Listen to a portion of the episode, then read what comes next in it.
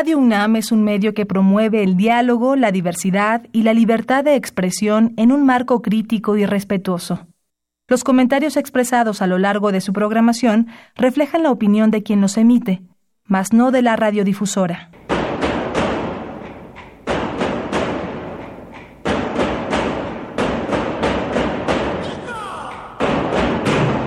Discrepancias. Atacan a la universidad porque discrepamos. Viva la discrepancia, porque es el espíritu de la universidad.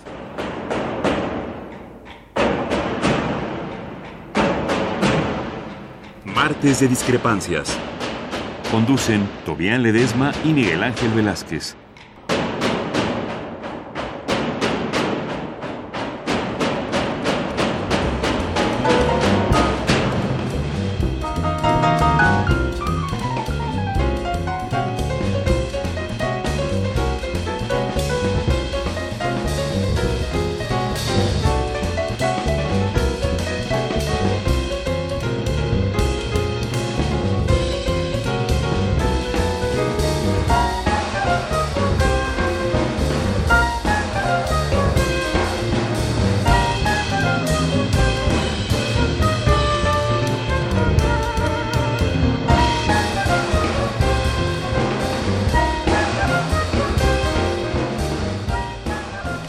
¿Qué tal? Muy buenas noches.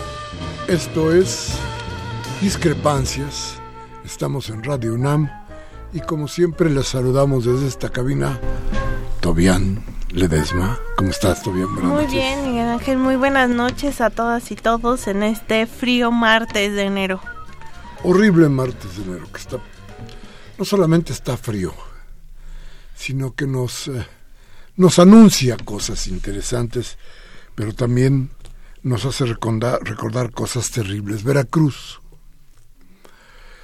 Creo que tenemos que pensar muy bien, y tiene usted que pensar por si conoce veracruzanos, qué es lo que está pasando en aquel estado.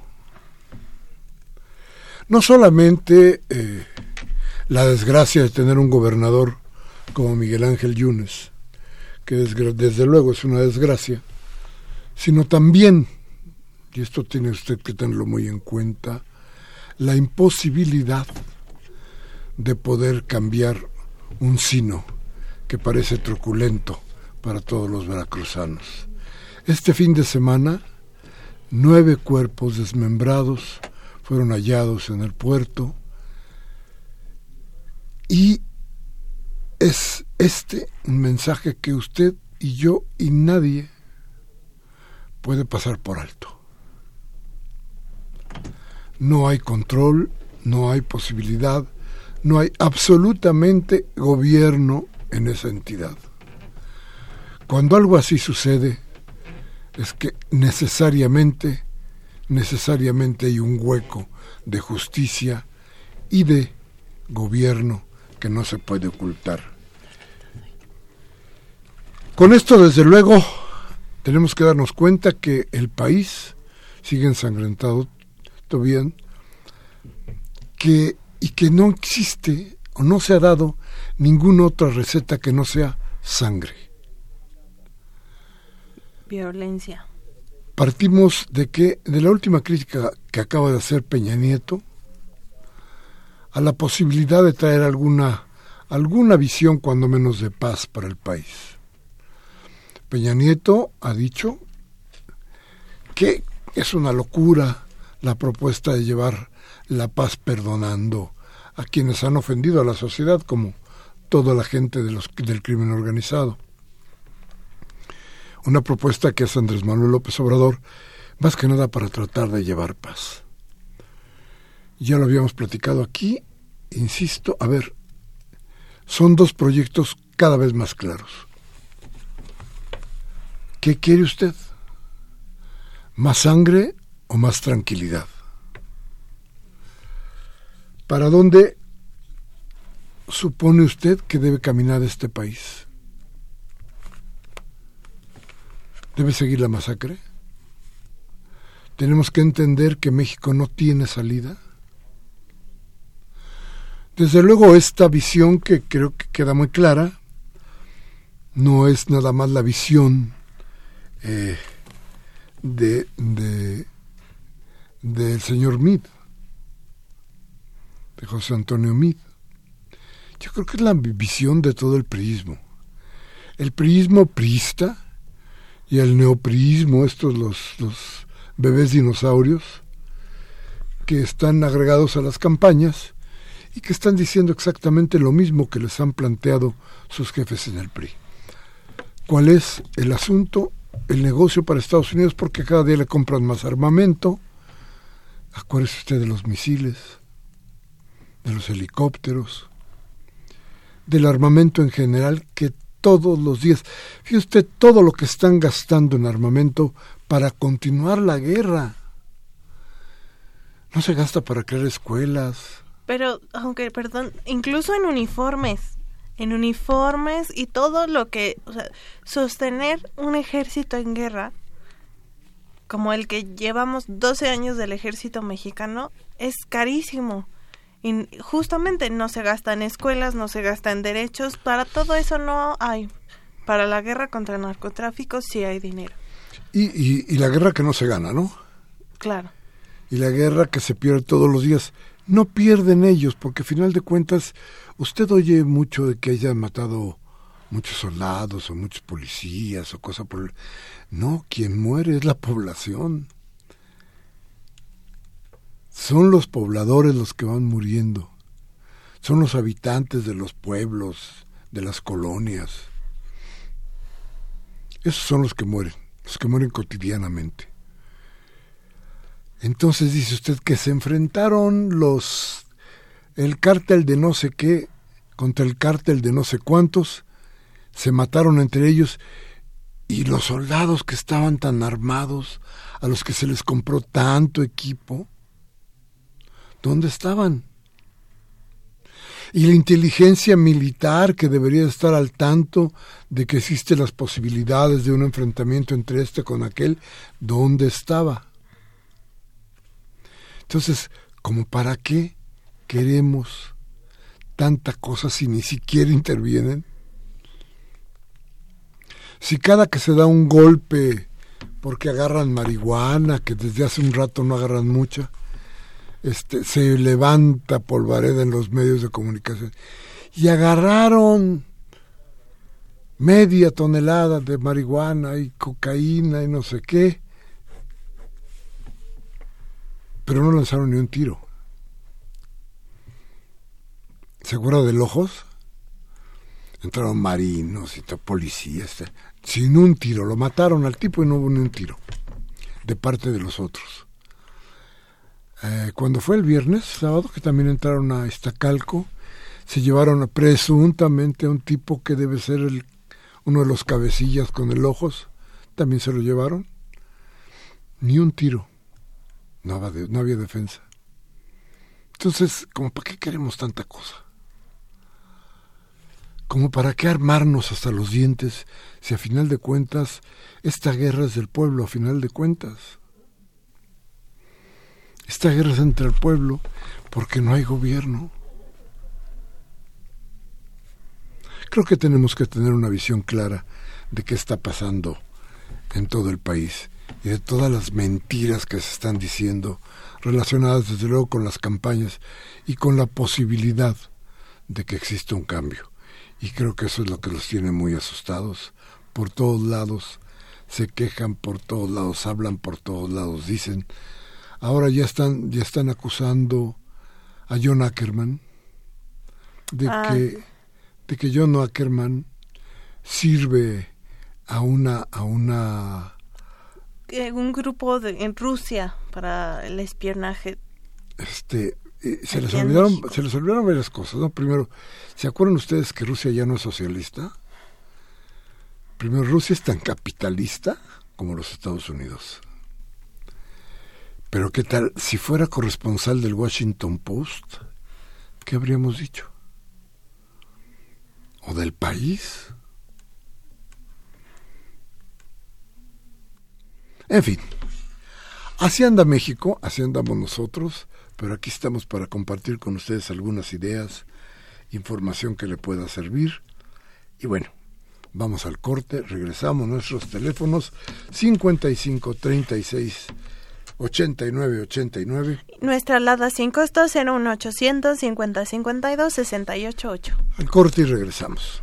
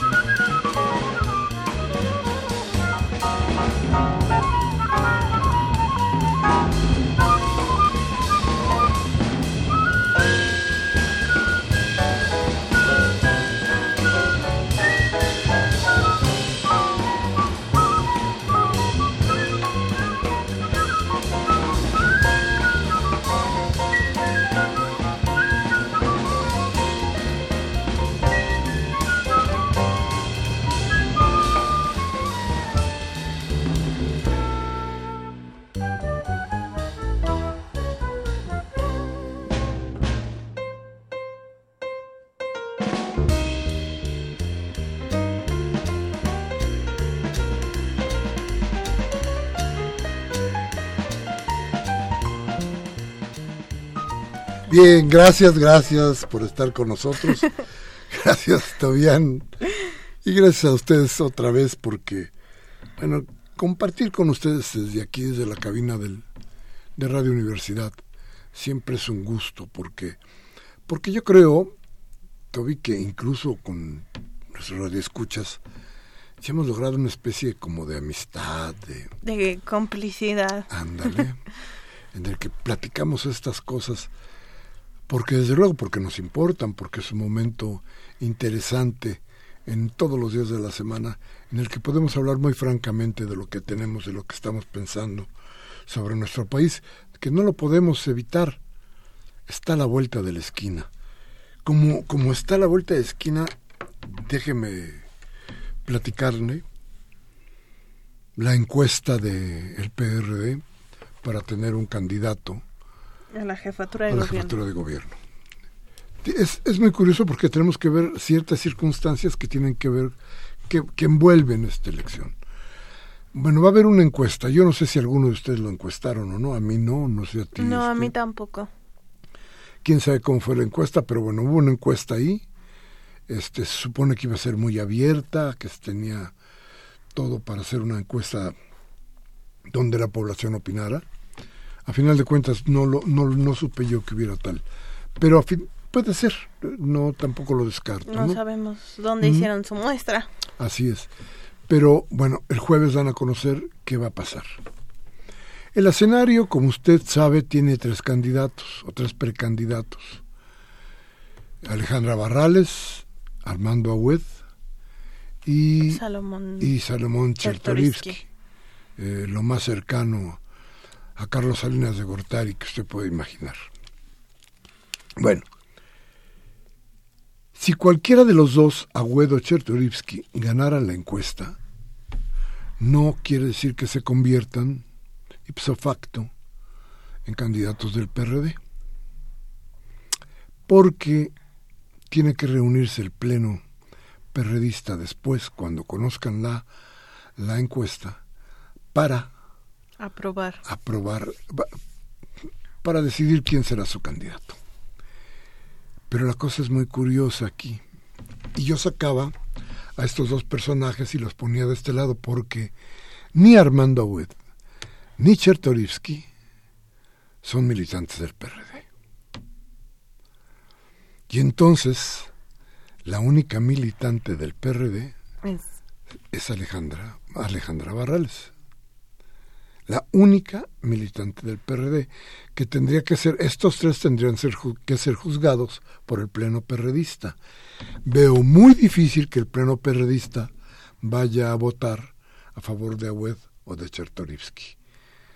Entonces, siento que por ahí ya tenemos una, una configuración muy clara de qué, cuál es el perfil de quien de ser el candidato de, o la candidata de, del PRD. Del frente. O del frente. Porque acuérdate también que hay otra cosa. ¿Y el PAN? ¿Qué va a decidir el PAN? Así es. Y si no mal nos acordamos, la única que ha ido con los panistas a trabajar resulta ser Alejandra Barrales. Que, que alguien no sea militante del PRD no fue obstáculo, ¿no? En el caso de Miguel Ángel Mancera, él tampoco es militante del PRD. Obviamente la ecuación en esta elección es un poco distinta, pero más allá de si son o no militantes, creo que justamente tiene que ir con el acercamiento de el PAN, ¿no? Con alguno de los precandidatos o la precandidata. Claro, yo creo que aquí está, está muy claro, porque a final de cuentas, si bien es cierto que Miguel Ángel, la circunstancia era totalmente diferente, pero además no había oposición de izquierda. La oposición estaba en la derecha totalmente, o era el PAN o era el PRI, y quedaba Miguel Ángel Mancera o el que fuera, como un candidato casi seguro para ganar la, la, jefatura de gobierno. Hoy no parece tan seguro el asunto, ah, pero le voy a decir por qué. Yo creo que Claudia Sheinbaum puede ganar con cierta facilidad la jefatura de gobierno. Pero creo que hay una serie de malas decisiones por parte, espero yo que de las encuestas y no de la cúpula de Morena, que le harán muy difícil el gobierno a Claudia. A ver, vamos a contar.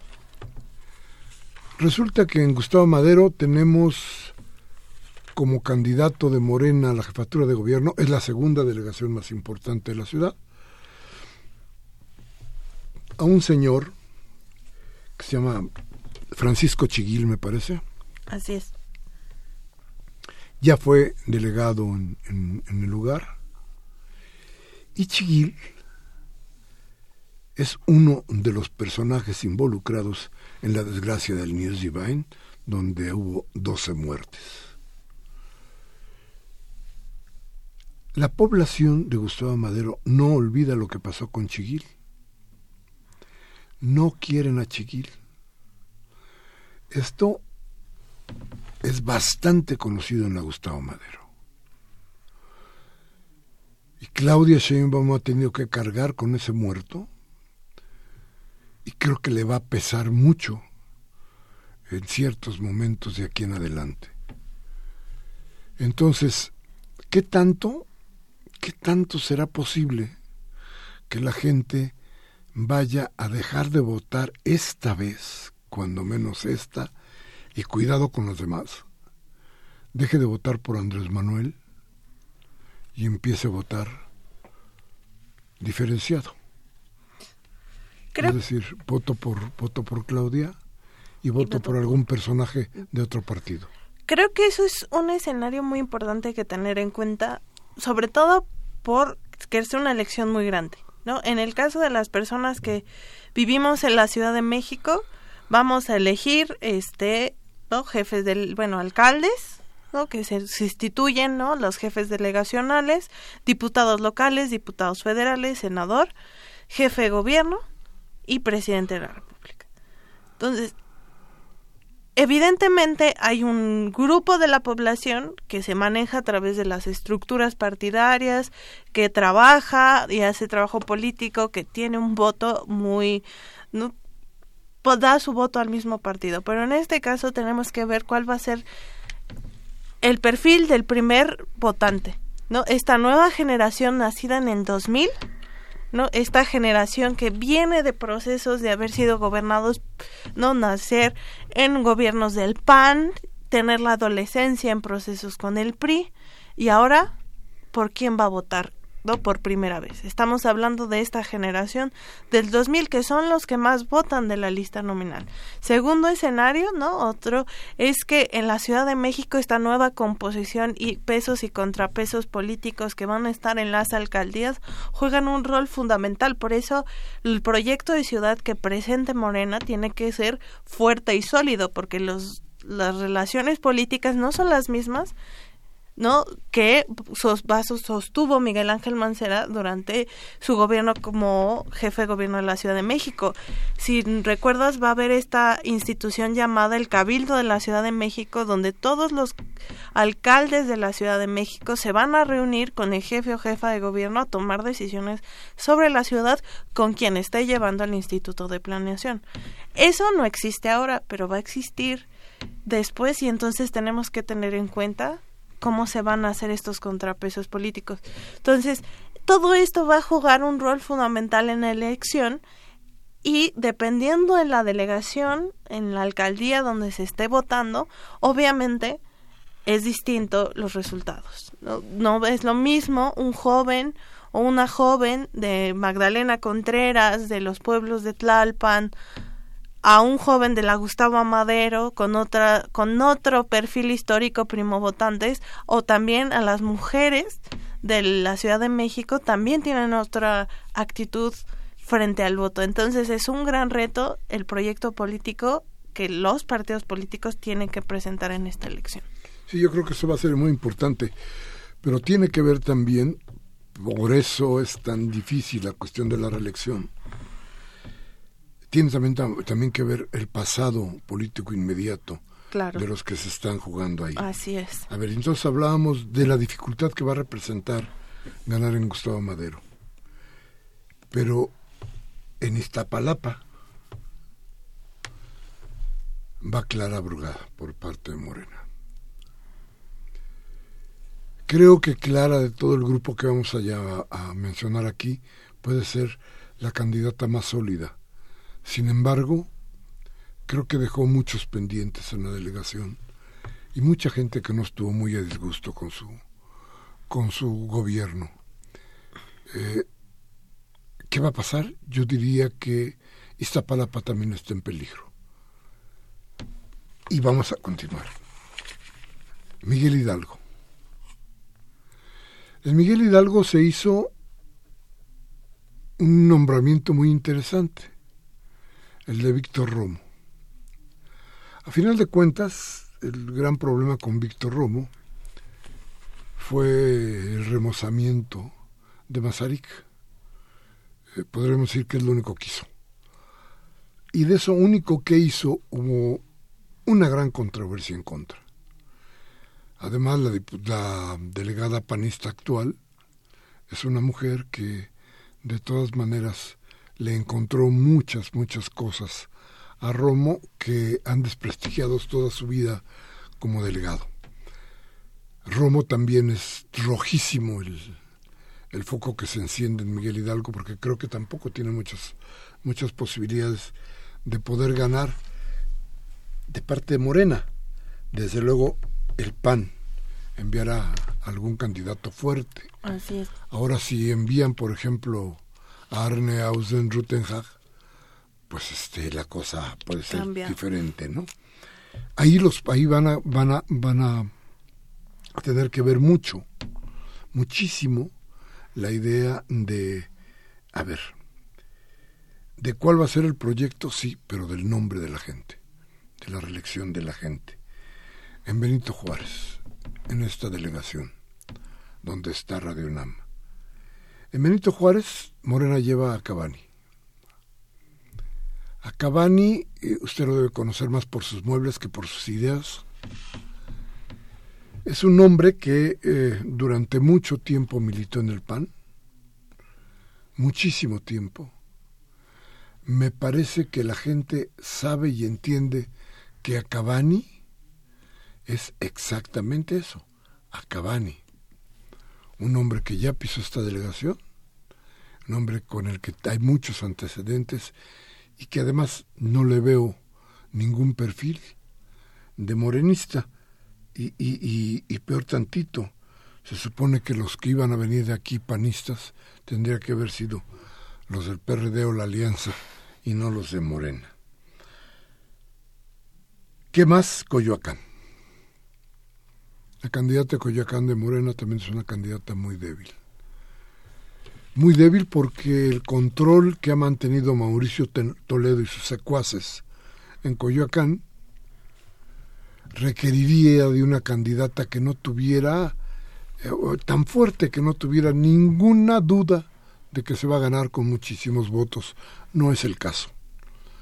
Creo que en el caso de la señora Rojo, lo mejor sería que, que tratara ella de renunciar para subir a alguien más, mucho más fuerte. Y creo que en la delegación hay perfiles que podrían eh, tener un mejor papel o ser más representativos de este momento caótico en Coyoacán que puede cambiar. Y no hay, no hay o no parece que exista algo mucho más fuerte, ¿no?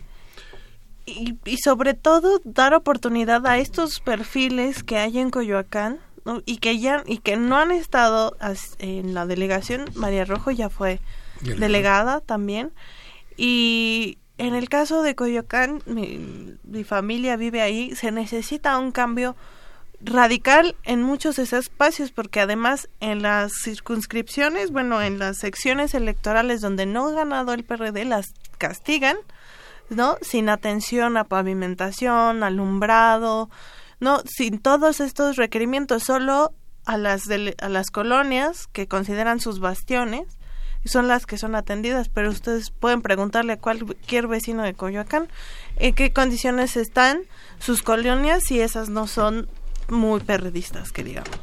Entonces ahí tenemos, tenemos de las que le hemos hablado, cinco delegaciones.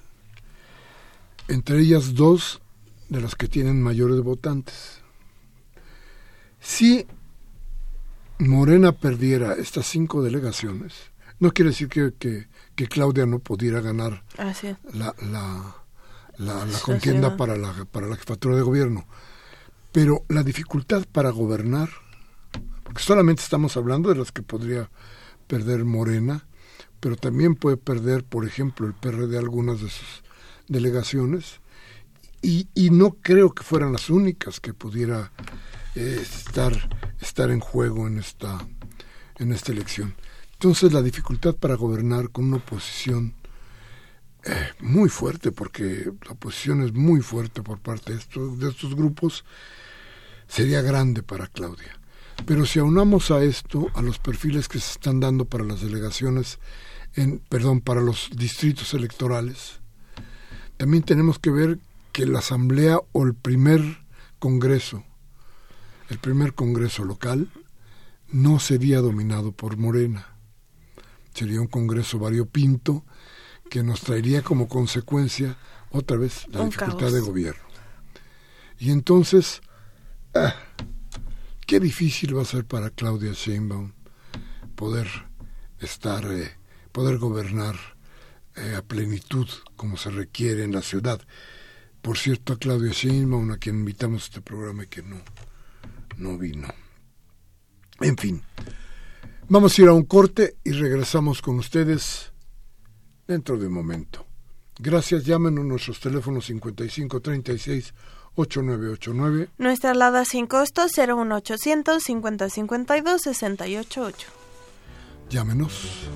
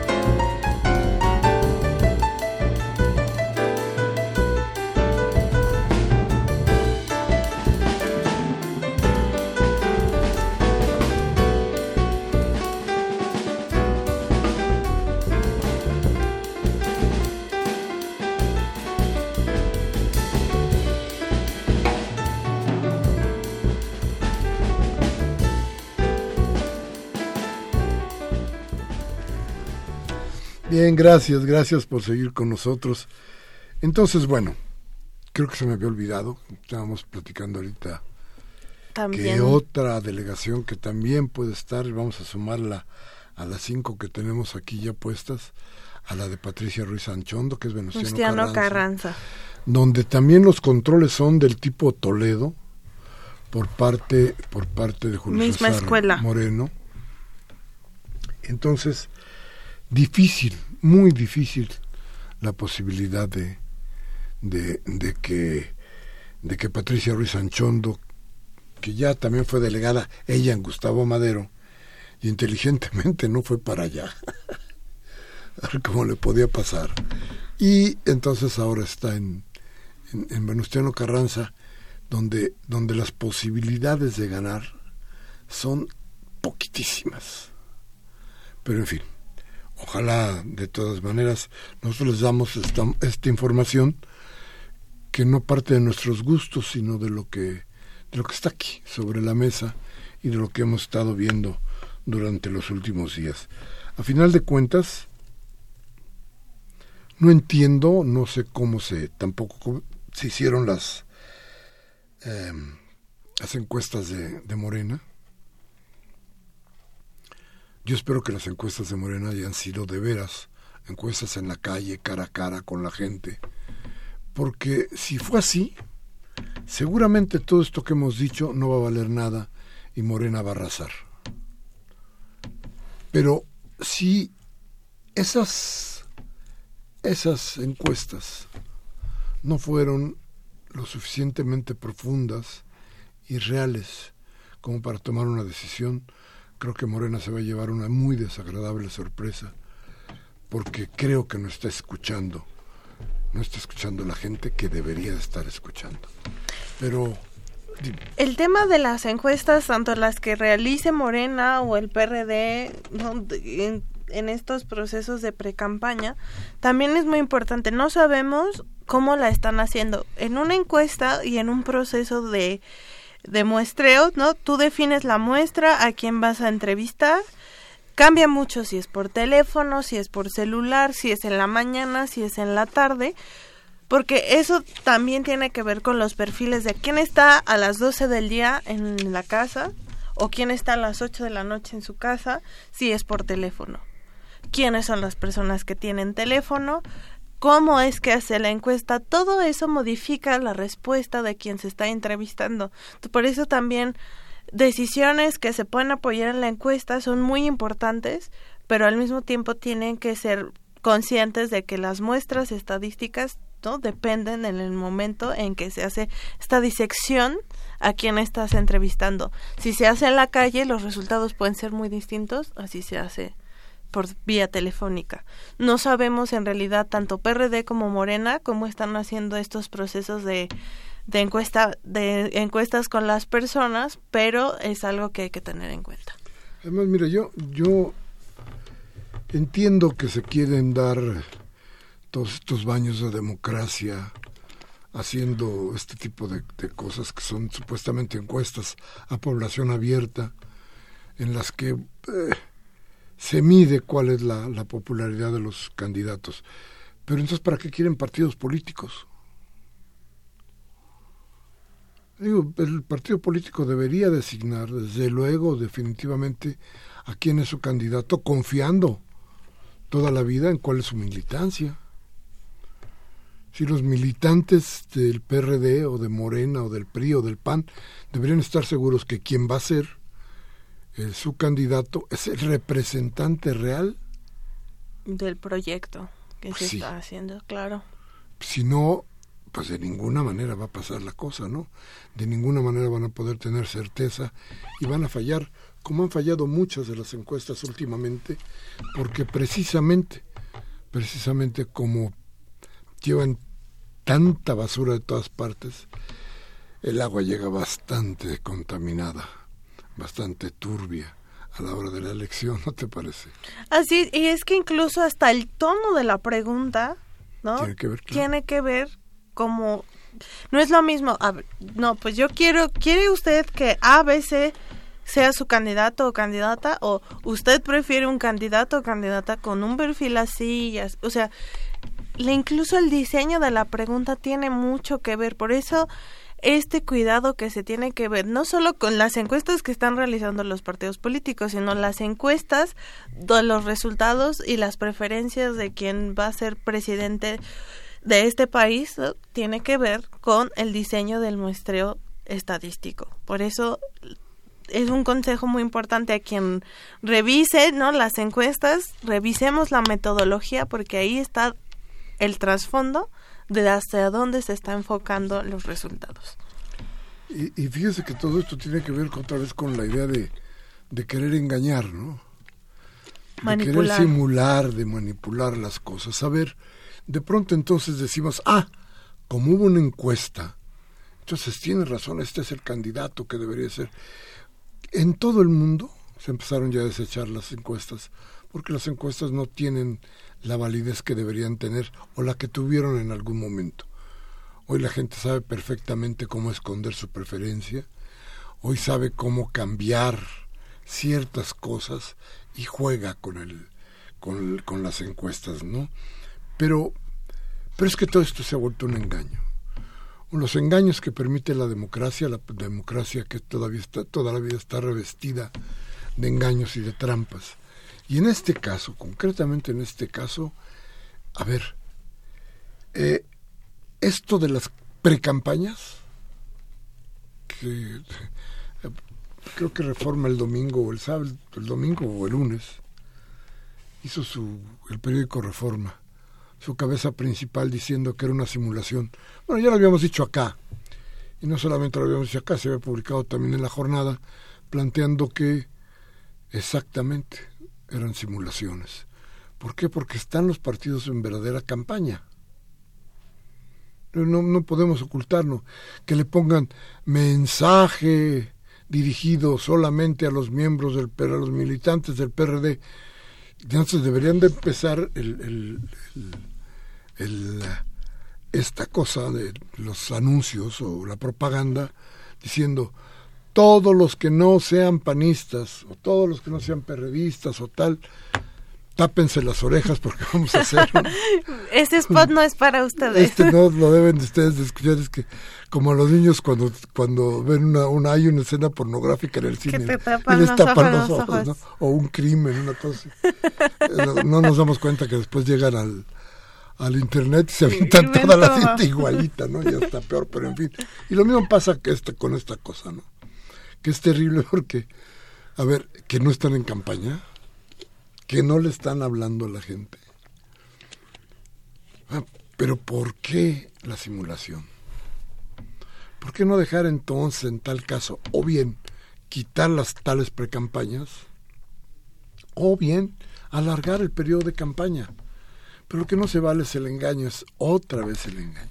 Pero es que ya venimos, o sea, estos procesos de precampaña son resultado de la reforma electoral del 2014, donde reducen el periodo electoral, bueno, el proceso electoral, en, no reducen el proceso, reducen el periodo de campañas electorales por los costos, por todo lo que implicaba.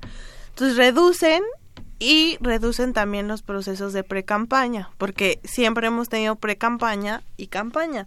Pero en realidad, no se, se aman básicamente es los mismos tiempos, ¿no? Con este engaño y simulación de que no se está en campaña, que se les cambia el nombre, se hace a modo. La pregunta ahí es que no importa cuántas reformas electorales tengamos, siempre se encuentra la forma de darle la vuelta, de no respetar las reglas democráticas y de no querer un sistema electoral distinto. Eso es lo que sucede. Sí, y bueno, ya debemos estar, yo creo que ya estamos muy cansaditos de las de las engañifas, de todas estas trampas que se ponen, que yo no sé por qué. A ver, ¿usted cree que no está gastando? Miquel Arreola trae un séquito, pero fíjese, además, en plena campaña, se va a jugar frontenis el fin de semana para que le saquen fotos y para que Ese es el candidato que quiere, es el que dice que quiere hacer una ciudad grande, el güey. Este dice, no, pues... pues es este, casual, estamos... una foto como que no me ven. Sí, sí, como que de qué se trata. Bueno, este es terrible. Y, en el caso, y en el caso del, del PRD, bueno, ya es una... muy triste el asunto porque, a ver, resulta que Armando Agüed le echa muchas ganas, tal le faltan, parece, políticamente mucho, mucho tramo por recorrer. Eh, es la hechura de, del salinismo y es un tipo extraordinariamente peligroso que yo creo que deberíamos de tener muy en cuenta para no votar por él. Ninguno. Aunque fuera, aunque fuera quien fuera. Y Alejandra Barrales, al contrario de Agüed, lo que le sobra es política, ¿no? Tiene muchísima, mucho camino recorrido en la ah, política, Alejandra. Entonces, bueno, ahí te van a tener una dificultad. Pero hay un factor muy importante en todo esto del PRD. El factor se llama Miguel Ángel Mancera. Y Miguel Ángel Mancera habrá de inclinar la balanza para algún lado.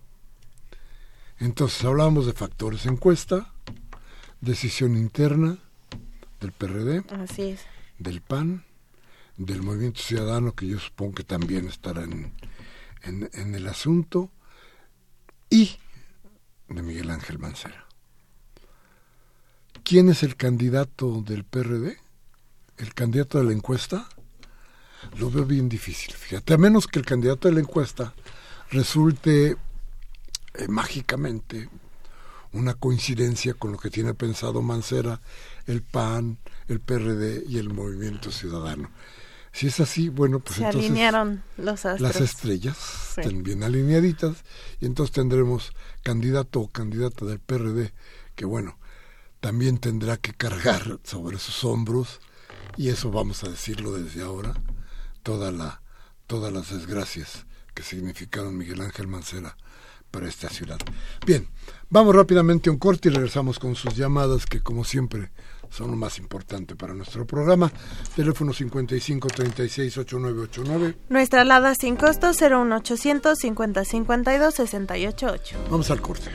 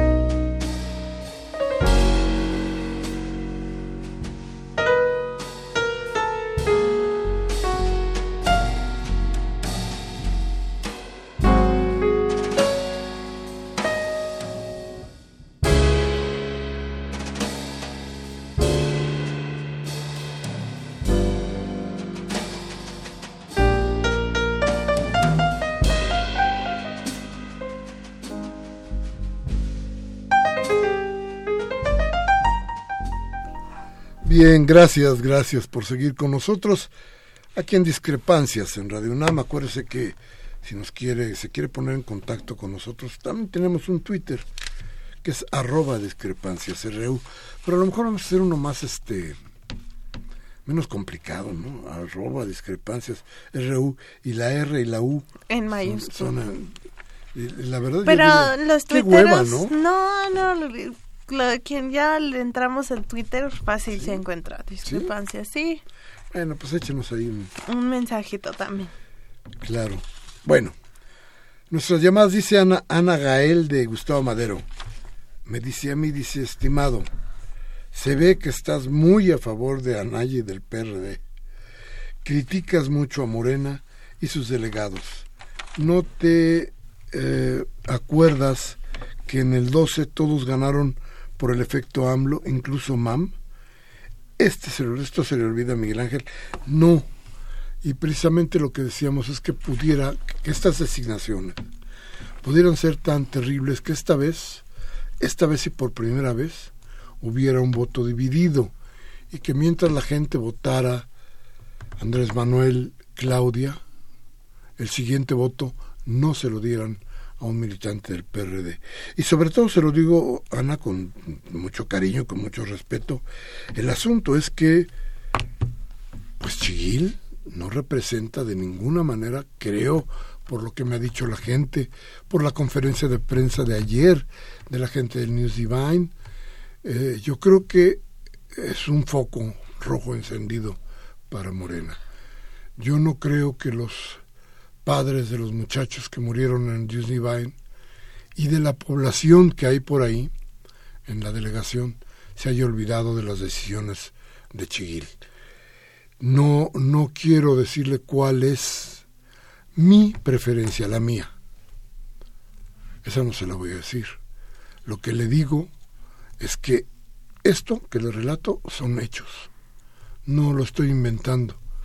Y mi preferencia no tendría que ver exactamente con quién me cae bien o quién me cae mal, sino con hechos tan claros, le decía usted, como la conferencia de prensa ayer de los padres de los muchachos muertos, de la gente muerta en el News Divine. Entonces, no, no, y, le, le quiero aclarar otra cosa. Nunca, ahí sí le puedo decir con toda claridad, porque ha sido parte de mi decisión de vida de siempre, nunca, cuando menos hasta ahora, pero creo que nunca, nunca votaré por el PAN, nunca. Anaya es panista. Entonces olvídese, por ese lado, nada. La señora Cárdenas de Naucalpan dice, saludos a ambos conductores.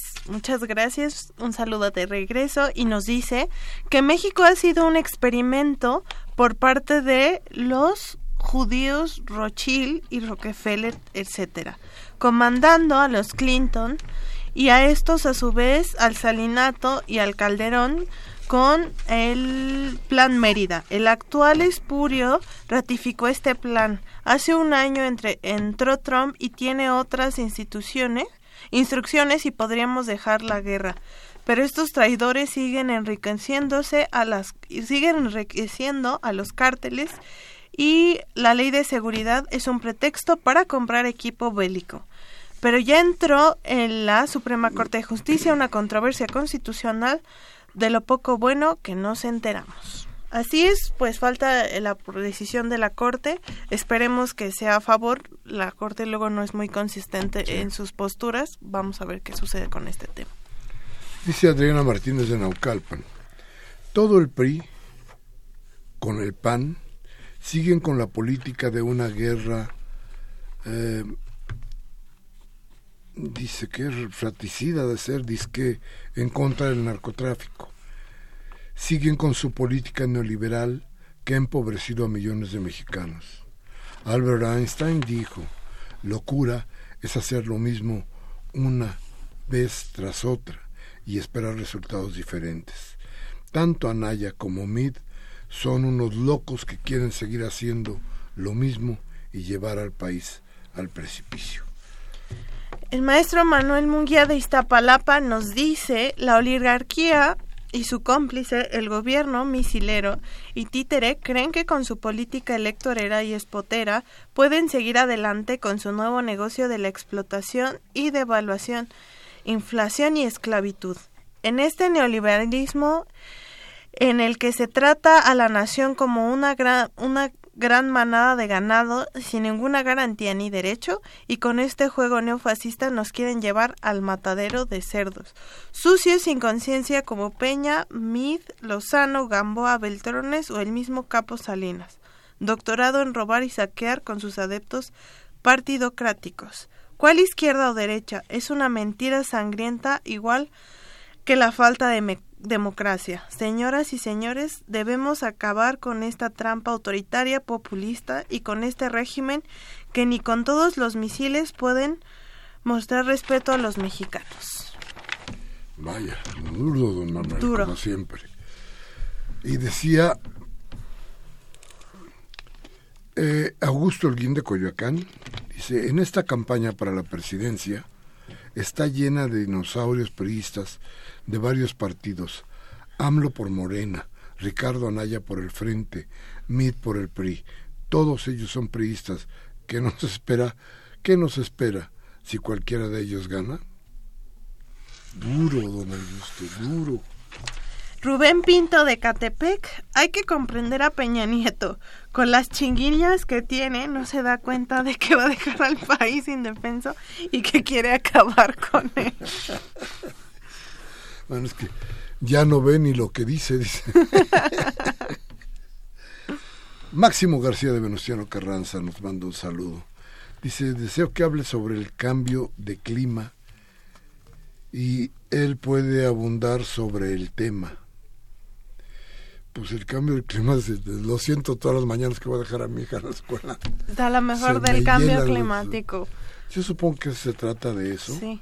Este, sí, yo creo que tenemos que hacer un, programa sobre todo el cambio climático. Mire que además es una cosa que tiene que ver hoy, que nos encadena hoy a todas las cosas que debería estar pensando la izquierda. Así es. Fundamentalmente porque este esto que nos está sucediendo tiene que ver desde luego con el capitalismo que ha ido creando una serie de industrias sucias y de formas de ganar dinero en donde de, lo que menos importa es el hombre y por ende no importa el mundo o la tierra. Entonces yo creo que sí, sí tendremos que hacer alguna cosa sobre esto, don Máximo. Ténganos un poquito de paciencia, por favor. Y Gabriel Campos de Benito Juárez dice, critica mucho Celiñas, Peña Nieto Televista, Andrés Manuel, referente a la amnistía a los narcotraficantes, que ya no se acuerda del señor eh, de la presidencia, el señor de la presidencia, la traición a la patria, haber vendido petróleos mexicanos, haber invitado a Donald Trump, haber aumentado las ganancias del ah, monopolio televisivo. Referente a las encuestas, esas las hacen desde el monumento a Cuauhtémoc hasta la Diana Cazadora. Ahí está la cosa.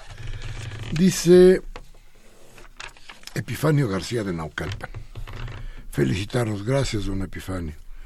Eh, dice, en su programa los candidatos están muy preocupados por sus campañas, pero no se preocupan por problemas reales damnificados, pobres, jóvenes.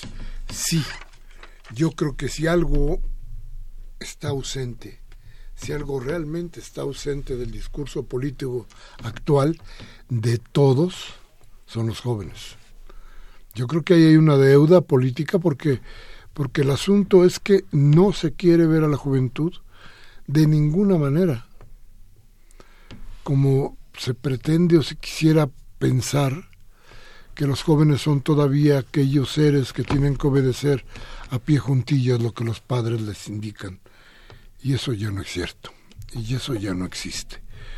Los jóvenes hoy más que nunca son entes con información, con buena información, y gente que a partir de eso está tomando decisiones importantísimas y tomará las decisiones que se requieren en el país. Esto no lo podemos negar, como no podemos negar la, la, ausencia de un discurso creado para los jóvenes. No hay, por ejemplo, un proyecto que diga por dónde tiene que caminar nuestra juventud no hay un proyecto para plantearnos cómo tienes que volver a, juntar los pedazos rotos de las familias. No hay un proyecto que nos digas para que nos diga para dónde tiene que caminar este país de los 35 años para abajo. No hay ni siquiera una idea muy clara de movilidad social con los jóvenes, aunque los ponemos a estudiar como locos hasta posgrado y luego les queremos dar empleo como albañiles o no pagarle ni siquiera lo que es lo que tienen. Entonces, creo que esa es una parte importante de la deuda que debe la política hoy en México. Y sobre todo que si no se hace un proyecto con perspectiva de juventudes ahorita, Miguel Ángel va a ser después demasiado tarde. Si después del 2020 no hay un proyecto, las juventudes de ahora vivirán en pobreza, su adultez y su vejez. Y con un, con un rencor social que quién sabe cómo pagaremos. Así es. Bien, pues hoy, martes 16 de enero del 2018, Don Humberto Sánchez Castrejón ya está al mando de, este, de esta nave. Mariana Mondragón en la asistencia de producción. Baltasar Domínguez vino hoy, nos hizo el favor de venir al, programa, lo cual le agradecemos infinitamente. Tobián, muy buenas noches, gracias. Muy buenas noches a todas y todos y gracias por hoy. Gracias a todos por estar con nosotros. Ah, por cierto, si tiene por ahí usted un pantaloncito que le mande a, a nuestra queridísima Mariana Mondragón, por favor aquí se lo reciben en Radio UNAM. Trajo uno todo rotito. Entonces, tiene usted ahí, por favor, envíenos su pantalón para Mariana.